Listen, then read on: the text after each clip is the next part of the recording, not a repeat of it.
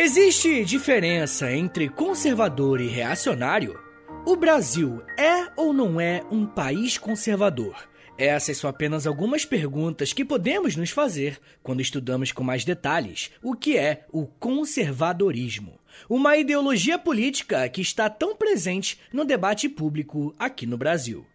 Esse episódio está inserido em uma pequena série que eu estou fazendo sobre as diferentes ideologias políticas. Como vocês podem imaginar, trazer esse tipo de tema por aqui sempre me rende dor de cabeça e comentários raivosos nas redes sociais. Mas mesmo assim, né? A real é que eu gosto bastante de falar sobre esses assuntos, porque eu acredito que o debate público precisa ser feito com princípios corretos e não com espantalhos, como a gente vê muitas vezes normalmente. E por isso, o meu objetivo aqui não é te convencer de nada ou influenciar na maneira como você pensa. Antes de tudo, eu quero que você conheça a história e os argumentos que determinada forma de praticar a política carrega. E sabendo que eu posso estar andando em um terreno espinhoso, eu tento sempre me basear em fontes e em autores confiáveis e consolidados para trazer o melhor conteúdo para vocês. As fontes que eu usei para esse episódio estão todas na descrição. Rapaziada, um filósofo bem conhecido chamado Hegel popularizou uma expressão em alemão chamada Zeitgeist, que podemos traduzir como algo parecido com o espírito da época ou o espírito do tempo. E de forma bem prática e resumida, esse autor acredita que as ideias são capazes de produzir um clima de um determinado pensamento ou prática cultural. Eu tô fazendo essa introdução porque se você tá ouvindo esse episódio no período em que ele foi lançado, né, 2022, a palavra conservadorismo tem sido usada a exaustão por políticos e por projetos políticos contra diversas pautas sociais. Mas será mesmo que o conservadorismo tem a ver com esse clima, com esse zeitgeist que a gente está vivendo no Brasil? E para responder essa pergunta, nós precisamos ir para a França e mais especificamente para a Revolução Francesa, porque aí sim nós vamos conhecer um pouquinho mais sobre a origem do que estamos chamando de conservadorismo. A Revolução Francesa é chamada por muitos como a mãe de todas as revoluções, e não por ser a primeira, mas por ser aquela que alterou o cenário político e marcou as bases da chamada política moderna. Durante a primeira fase da Revolução na França, a monarquia foi derrubada, membros da família real foram decapitados e uma série de mudanças sociais foram implementadas. O choque desse processo foi tão grande para a Europa que diversos países tentaram se blindar dessa revolução e trabalharam ativamente para impedir que o mesmo acontecesse em seus países. Dentro desse cenário, surge um político irlandês chamado Edmund Burke. E eu falei um pouco do Burke em um episódio que eu fiz sobre liberalismo, onde ele é uma das figuras mais importantes sobre essa vertente de pensamento. Só que naquele episódio eu dei uma valorizada nas características liberais do Edmund Burke, principalmente as suas críticas ao absolutismo e à concentração do poder político. O que eu quero focar com vocês a partir de agora é como o pensamento de Burke dá um pontapé inicial no conservadorismo. Como um político do Reino Unido, Burke sabe o que é uma revolução. Afinal, poucos séculos antes, as revoluções inglesas transformaram a política do seu país e instituíram uma monarquia constitucional. Então, por que, que o Burke seria contra a revolução que aconteceu na França? E quem responde essa pergunta é o professor Daniel Gomes de Carvalho, do canal Se Liga, que inclusive ajudou a produção nesse episódio, indicando uma bibliografia básica. De acordo com Daniel, Burke acreditava que a revolução na Inglaterra só aconteceu porque o rei interferiu de forma grave nas liberdades da população enquanto a Revolução na França surge como uma tentativa de mudar todo um governo de uma só vez a partir de ideias políticas. De acordo com o pensamento de Burke, o que aconteceu na Inglaterra foi fruto de um longo processo de tentativa e erro até chegarem naquela forma específica de governo. Essa afirmação de Burke é central para o pensamento conservador que vai se desenvolver ao longo do tempo. A partir disso, podemos dizer que o conservadorismo é antirrevolucionário. Como eu disse, Burke está olhando para o que aconteceu na França e argumentando por que, que o seu país deveria rejeitar essa postura. Para ele, abre aspas, quando a casa do nosso vizinho pega fogo, é recomendável que tomemos precauções para proteger a nossa. Pois é melhor aumentar as discussões por excesso de precaução que se deixar arruinar por excesso de confiança. Fecha aspas. Essas palavras foram escritas em seu mais famoso livro, Reflexões sobre a Revolução na França, publicado em 1790. Burke acredita que uma revolução tem como objetivo alterar uma realidade ou uma estrutura política em diversos níveis para construir algo novo.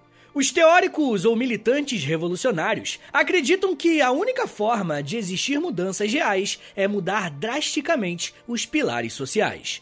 Mas, para Edmund Burke, essa é uma postura que deve ser rejeitada, porque não atinge seus objetivos e necessariamente traz um banho de sangue. Beleza, mas se o conservador é contra revoluções, então ele é a favor do quê? Burke vai argumentar que uma postura de reformas pode trazer uma real mudança social. E eu vou usar o exemplo que o próprio Burke fez para poder explicar esse ponto. Imagine que você mora em uma casa que apresenta goteiras, paredes mofadas e problemas na fiação elétrica. De acordo com o pensamento conservador, um revolucionário iria derrubar a casa toda para construir uma nova. Já os conservadores acreditam que a melhor opção é reformar a casa, de maneira gradual, pensada e ordenada. Quando olhamos para a história tendo em mente o que sabemos hoje, fica um pouco mais fácil de julgar as decisões e as posturas que personagens do passado tiveram em relação a determinados assuntos. Mas a função da história e do historiador não é julgar o passado, e sim compreendê-lo. E compreender o que alguns pensadores defendiam exige uma boa dose de honestidade intelectual e de humildade. E eu poderia muito bem chegar aqui e dizer que o Edmund Burke simplesmente era contrário a todos os avanços sociais que a primeira fase da Revolução Francesa trouxe, e que essa postura anti-revolucionária é apenas uma forma de brecar esses avanços, mas de uma forma falando bonito. Porém, se eu fizesse isso, eu estaria sendo desonesto com a história e principalmente com vocês, porque não foi isso que o Burke propôs. Para compreendermos a sua postura contrária às revoluções, precisamos compreender a forma que ele entendia a sociedade. Para Burke, a sociedade que nós vivemos hoje foi construída por quem veio antes de nós, e quem vive no presente deixará uma sociedade para quem ainda não nasceu. E bem, essa lógica aparentemente é bem óbvia, né? Mas o que, que ele quer dizer com isso? Para Burke, Toda sociedade existe a partir de um pacto entre aqueles que vieram antes de nós, os que vivem no presente e aqueles que ainda vão existir.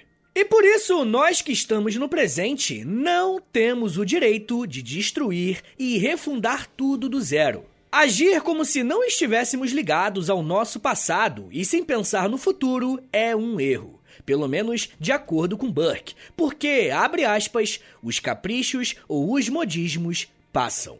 Fecha aspas. Ou seja, se não levarmos em conta essa régua geracional que expliquei para vocês, corremos o risco de refundar uma sociedade baseada em coisas passageiras. E é nesse ponto que podemos compreender mais um aspecto do conservadorismo: a valorização das tradições. Uma pergunta que você pode fazer agora é: pô, Vitão, o que, que é uma tradição? A palavra tradição originalmente tinha um significado religioso. E conforme esse conceito foi sendo mais usado, ganhou novos usos e passou a abranger elementos culturais presentes nos costumes, né? Ou seja, como determinada sociedade se comportava. Para Max Weber, abre aspas, os comportamentos tradicionais são formas puras de ação social. Ou seja, são atitudes que os indivíduos tomam em sociedade e são orientados pelo hábito e pela noção de que sempre foi assim. Fecha aspas. Quando Edmund Burke afirma que o que foi construído por aqueles que vieram antes de nós deve ser levado em conta, a religião, a família e as instituições do Estado não podem ser simplesmente descartadas em um processo revolucionário. Se determinado país é monarquista ou republicano, a derrubada desse regime é criticada pelos conservadores, porque colocaria fim a uma longa tradição política monárquica ou republicana, tá ligado? A questão não é defender que determinada forma de governo é melhor ou pior do que uma outra. É que a mudança brusca pode causar muitos estragos que não foram planejados. Uma outra coisa importante sobre a valorização da tradição é que o pensamento conservador não se apega à tradição, e sim valoriza a tradição. E tem uma diferença bem importante aqui, e é justamente a diferença que separa os conservadores dos reacionários. Até o momento, estamos estudando que o pensamento conservador é, antes de tudo, antirrevolucionário e que valoriza as tradições. Mas isso não quer dizer que, para os conservadores, o presente deve ser estático, parado, monótono, sem mudanças. Ainda nesse episódio, eu vou falar um pouco mais sobre essa questão das reformas.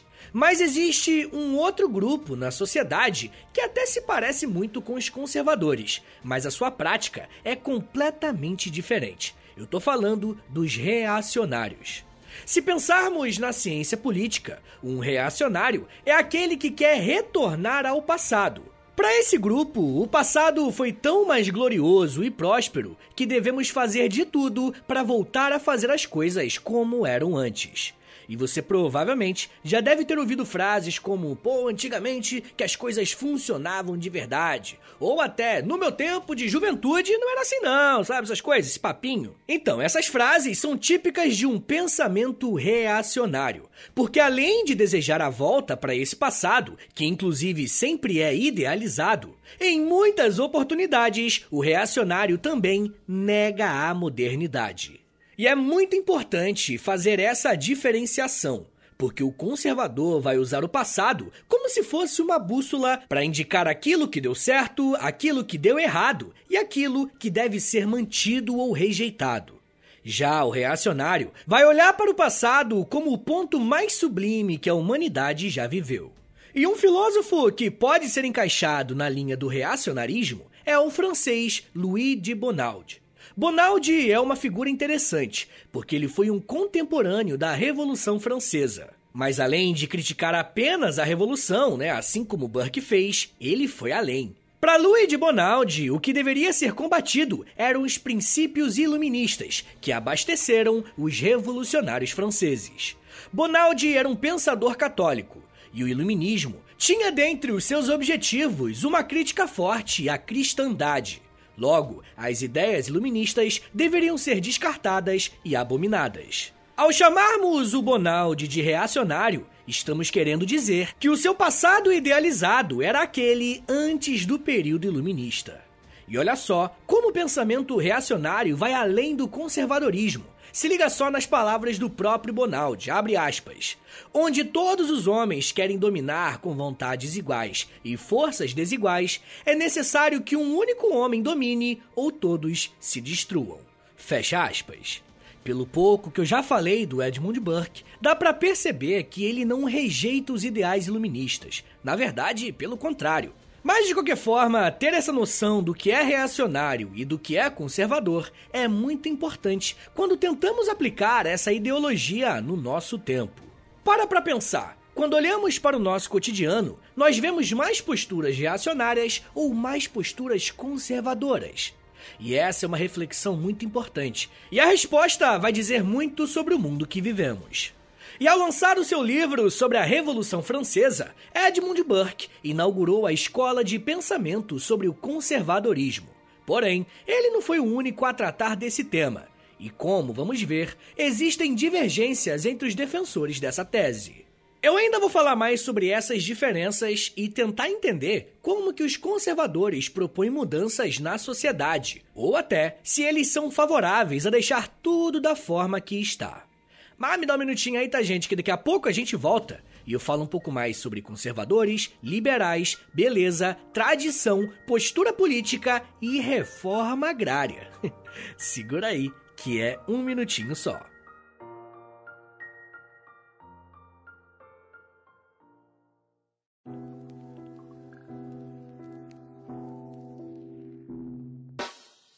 O História em Meia Hora é parceiro da loja.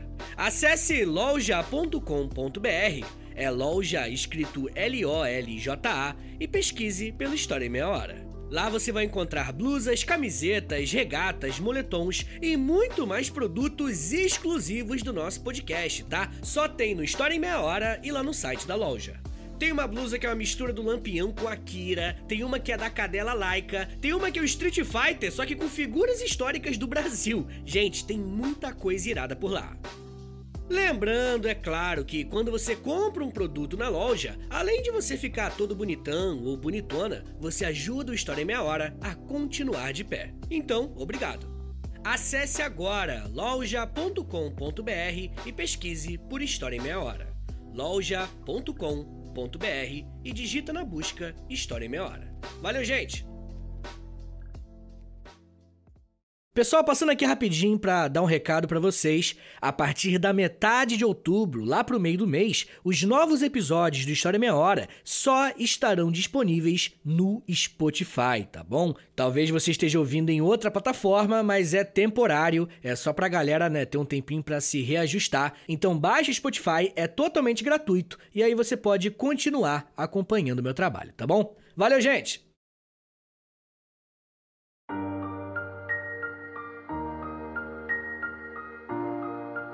Abre aspas. Ser conservador, então, é preferir o familiar ao desconhecido, o testado ao nunca testado, o fato ao mistério, o atual ao possível, o limitado ao ilimitado, o próximo ao distante, o suficiente ao abundante, o conveniente ao perfeito, o riso presente à felicidade utópica. Fecha aspas. Essa frase foi escrita por um filósofo estadunidense chamado Michael Oakeshott, em um livro clássico chamado Conservadorismo. Ao lado de Oakeshott, Russell Kirk também é conhecido como um dos grandes nomes do conservadorismo dos Estados Unidos no século XX. Essa frase que eu citei para abrir o bloco vem sendo usada para definir em poucas palavras o que é o conservadorismo. Só que eu trouxe esse trecho aqui não só para resumir o que é conservadorismo, mas para apresentar uma das principais contribuições que Oakeshott tem para essa corrente de pensamento. Oakeshott se baseia no Edmund Burke para se opor a uma linha de pensamento filosófica que dá muita ênfase ao racionalismo. E calma, que isso aqui não é uma crítica ao iluminismo, não é isso. O racionalismo pode ser definido como uma corrente filosófica que coloca a razão acima da sensação e da experiência. Ou seja, para os racionalistas, aquilo que aconteceu na prática não é tão relevante quanto aquilo que é idealizado racionalmente. Burke e Oakeshott vão afirmar que esses filósofos criam teorias sociais e de sociedade em suas mentes, mas esses projetos não são aplicáveis à realidade, porque a sociedade é extremamente complexa. Para os conservadores, quando esses filósofos tentam aplicar o que eles idealizaram e a sociedade ainda não está pronta, surgem as revoluções. Dentro dessa perspectiva, a política não deve ser usada apenas com ideias, mas principalmente se basear nas experiências passadas para tomar uma ação. Por mais que Edmund Burke, Michael Oakeshott e Russell Kirk sejam nomes muito importantes para o pensamento conservador, existe um debate muito interessante sobre os escritos desses intelectuais. Muitos escritores fazem uma distinção entre o conservadorismo como uma ideologia e o conservadorismo como uma postura política. Esse debate surge porque ideologia é um termo que está em disputa. Para alguns, ideologia nada mais é do que um conjunto de ideias. E nesse sentido, o conservadorismo poderia sim ser enquadrado como uma ideologia política. Porém, em uma compreensão mais ampla do que é ideologia, surgem teóricos que afirmam que ideologia é uma doutrina que idealiza ou apresenta um projeto de sociedade. E nesse sentido, o conservadorismo não é uma ideologia. Porque, por mais que os pensadores citados até aqui tenham os seus posicionamentos políticos, eles não militam ou escrevem a respeito de uma sociedade conservadora, tá ligado? E é por isso que muitos afirmam que o conservadorismo é uma postura política, tanto individual quanto de um governo. Um governo conservador é aquele que respeita as tradições, os pilares de uma sociedade e evita movimentos revolucionários. Quando pensamos no conservadorismo como uma postura política, precisamos falar de um dos principais nomes dessa corrente filosófica. Eu tô falando do britânico Roger Scruton. Scruton é um conservador contemporâneo nascido na Inglaterra em 1944. Focado em apresentar uma defesa do conservadorismo, ele se vale da bagagem dos pensadores que vieram antes dele para falar dessa postura política de forma mais simples e que pode ser entendida por todos. Se estamos considerando que o conservadorismo é uma postura política, a pergunta que precisamos fazer é: como ser um conservador? Acredito que o Scruton é o cara que mais consegue responder esse questionamento. O Scruton afirmava em seus livros que o indivíduo não surge do nada, né? Ou seja, ele não cria a sociedade a partir da sua vontade. E por isso, o conservadorismo mostra a esse indivíduo que ele pertence a uma sociedade e, principalmente, que ele deve algo a essa sociedade. De acordo com Scruton, esse senso de pertencimento deve nos impulsionar a lutar para conservar as coisas que são importantes para nós, como família, paz, liberdade, leis, espírito público e muito mais. Roger Scruton foi um pensador que deu um passo além e começou a refletir sobre outros aspectos da vida humana a partir da perspectiva conservadora. Ele é muito conhecido sobre o seu trabalho analisando a arte, a cultura e principalmente a estética. Scruton era um dos defensores da ideia de que a beleza importa, e isso aponta para as tradições que os conservadores tanto valorizam. Só que o pensamento de Scruton também é cercado por diversas polêmicas e debates. O primeiro grande debate que ele traz à tona é uma discordância com Edmund Burke. E você se lembra que eu falei que o Edmund Burke é um filósofo liberal conservador? Ou seja, ele defende princípios liberais aliados a ideias conservadoras que eu listei aqui durante o episódio. O lance é que o Scruton pertence a uma escola de pensamento que não acredita que essa união seja possível. Sabe aquela frase clássica, eu sou conservador nos costumes, mas liberal na economia? Então, para a linha que o Scruton faz parte, essa citação está completamente errada. E o primeiro argumento é que os conservadores não são liberais na economia. Eles são a favor de uma economia de mercado. Isso quer dizer que o conservadorismo está inserido em uma lógica que defende a propriedade privada dentro de uma lógica capitalista. Mas o conservador não é contrário à participação do Estado nessa economia. Um outro pensador que vai defender essa tese é o Irving Kristol, que vai criticar o neoliberalismo da escola austríaca de economia. Mas a principal diferença que o conservadorismo tem do liberalismo é a sua relação com o indivíduo. Quem dá uma definição bem interessante sobre essa divergência é o escritor Bruno Garchagen, ao dizer que, abre aspas, ao contrário do liberalismo, o conservadorismo valoriza o indivíduo sem ser individualista, pois entende o indivíduo como parte integrante de uma comunidade orgânica onde ele vive, tem deveres e responsabilidades. Fecha aspas. Essa citação e posição é muito interessante, porque, para o conservador, a liberdade não é o elemento mais importante das relações sociais e comerciais. Entendendo o conservadorismo como uma postura política ou como uma ideologia, podemos ver que essa linha de pensamento tem algumas diferenças entre os seus teóricos. Fizemos um breve panorama histórico sobre as posições do conservadorismo e aprendemos que se trata de uma postura política que rejeita qualquer tipo de revolução, que valoriza as tradições e entende que a sociedade é formada por uma espécie de pacto entre aqueles que já morreram com aqueles que vivem no presente e vão deixar uma realidade para as pessoas do futuro.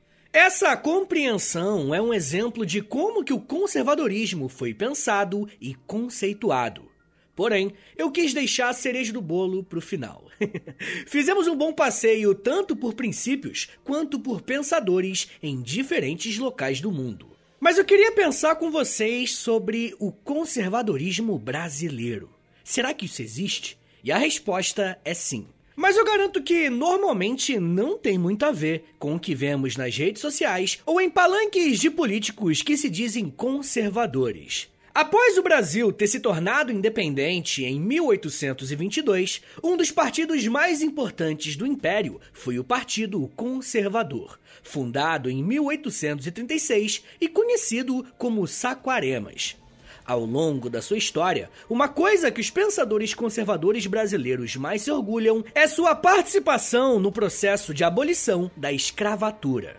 E você provavelmente já deve ter ouvido falar que a escravidão brasileira chegou ao fim em 1888. Mas anos antes, diversas leis foram sendo implementadas para reduzir aos poucos a presença da escravidão no Brasil.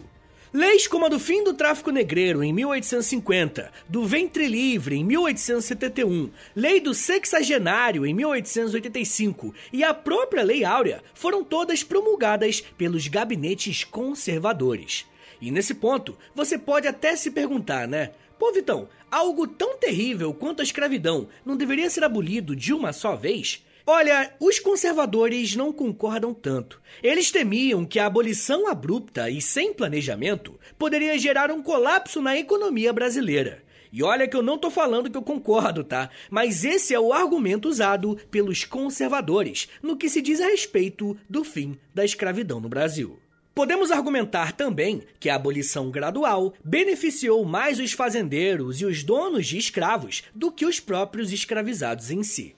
E pensar nisso não está errado. O lance é que, durante o período da abolição, o que os conservadores políticos usaram como argumento é a abolição na Inglaterra. O processo abolicionista no Reino Unido contou com uma indenização que esvaziou os cofres públicos. Ah, eu tô falando da abolição lá na ilha, da Grã-Bretanha mesmo, e não nas colônias. E era esse prejuízo que os políticos brasileiros queriam evitar. E esse é um exemplo prático de como uma política conservadora gradual lidou com uma questão, com um problema que a sociedade estava propondo uma mudança. E uma outra forma de pensar no conservadorismo brasileiro é analisar como um dos principais teóricos propunha lidarmos com alguns problemas sociais. Você já concebeu a ideia de um conservador ser a favor de uma reforma agrária aqui no Brasil? Então, foi exatamente essa posição de um pensador conservador chamado João Camilo de Oliveira Torres. Ele disse o seguinte, abre aspas: uma reforma agrária poderá ser, conforme a maneira pela qual for feita, uma reforma conservadora. Pois se criar uma classe de pequenos proprietários independentes de situação econômica sólida, formará uma verdadeira classe média rural opondo uma barreira ao comunismo e ao socialismo violento. Ora, enquanto isto, a presença de um subproletariado rural, como o que temos, constitui um fermento perigoso de agitações. Fecha aspas. Olha que interessante essa postura, né? O João Camilo foi um escritor mineiro que nasceu em 1915 e morreu em 1973. Ou seja, ele foi contemporâneo de diversos acontecimentos muito importantes da nossa história. No trecho maior desse texto que eu li, ele reconhece que a desigualdade de terras é um problema no nosso país. E é um problema que dá combustível para movimentos revolucionários socialistas que lutam por uma reforma agrária. E qual é a sua proposta? O governo realizar essa reforma agrária, porque caso isso fosse feito, o problema da desigualdade seria solucionado e o risco de uma revolução seria afastado. Teoricamente, essa seria uma postura conservadora ideal, de acordo com João Camilo. Reconhecer que um problema social existe e propor uma solução técnica, lógica e responsável para ele. Porém, o que vemos hoje em dia é justamente o oposto disso. Problemas reais são colocados debaixo do tapete e pessoas que apresentam soluções são taxados disso ou aquilo e conhecer um pouco do conservadorismo a partir de uma perspectiva histórica é desnaturalizar o nosso passado e o nosso presente, percebendo que nem tudo que as pessoas dizem ser, de fato, são. Como eu fiz com todos os outros episódios sobre ideologias políticas aqui, eu quero deixar algumas reflexões e até provocações sobre o conteúdo que eu acabei de ensinar para vocês. Por ser uma postura política que prioriza a experiência passada e as tradições, os conservadores rejeitam revoluções. E de acordo com eles, por um lado, isso pode ser bem positivo, porque evita que movimentos violentos aconteçam em uma tentativa de mudanças bruscas. É interessante estudar o conservadorismo e começar a olhar para esses pontos importantes da nossa história que podem ser preservados enquanto outros precisam ser eliminados. Isso tudo é bem bacana. Porém, e quando uma realidade está tão ruim que uma reforma lenta e gradual não é o suficiente para melhorar a condição de vida de uma parcela da sociedade? E como eu falei, as mudanças devem ser lentas e graduais. Mas e quem tá com fome hoje? Ou para quem foi escravizado no passado? Essas são apenas algumas reflexões que podemos fazer a partir das bases do que falamos aqui hoje. E é claro que pensadores conservadores já se debruçaram sobre essas questões. Eu só tô fazendo aquelas clássicas provocações para mostrar que o debate de ideias deve ser sobre propostas e argumentos, e não sobre espantalhos. O meu maior desejo com esse episódio é te ajudar a separar o que de fato é o conservadorismo do que é um discurso preconceituoso e criminoso, que infelizmente vemos por aí, só que vestido de pensamentos políticos históricos e muito bem consolidados.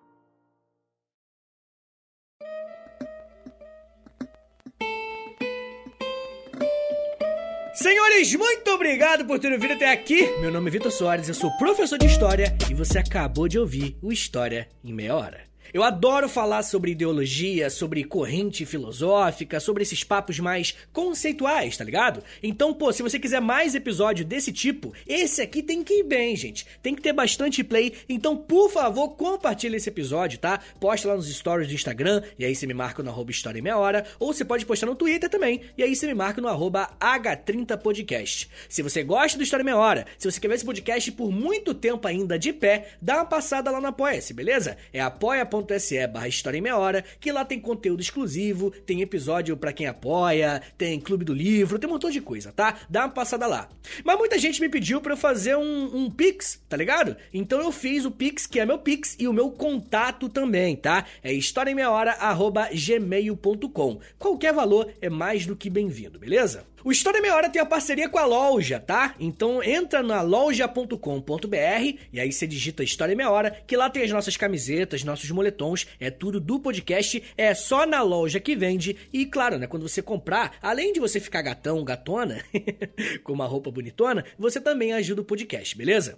Rapaziada, uma coisa importante é que o História Meia Hora, ele é exclusivo Spotify, né? Então você precisa me dar uma moralzinha, vou te pedir esse favorzinho aí. Dá cinco estrelinhas pra gente, isso é de graça, vai, de graça custa nada. Dá cinco estrelinhas aí na avaliação, é, clica em seguir e clica no sininho, por favor, porque o sininho te avisa quando tem episódio novo, tá bom? Rapaziada, o, último recado aqui hoje, tá? Pode ficar tranquilo, o último recado é: o História em Meia Hora, ele faz parte de um pequeno grupo de podcasts em meia hora e podcasts educativo. Atualmente tem o Geografia em meia hora e tem o Astronomia em meia hora. Dá uma chance lá para eles, ouve lá que eu acho que vocês vão gostar. Então é isso, gente, me siga nas redes sociais, é arroba No Twitter, no Instagram e no TikTok. Todo dia eu faço um videozinho educativo lá no TikTok, tá bom? É isso, gente. Muito obrigado, um beijo, até semana que vem! E valeu!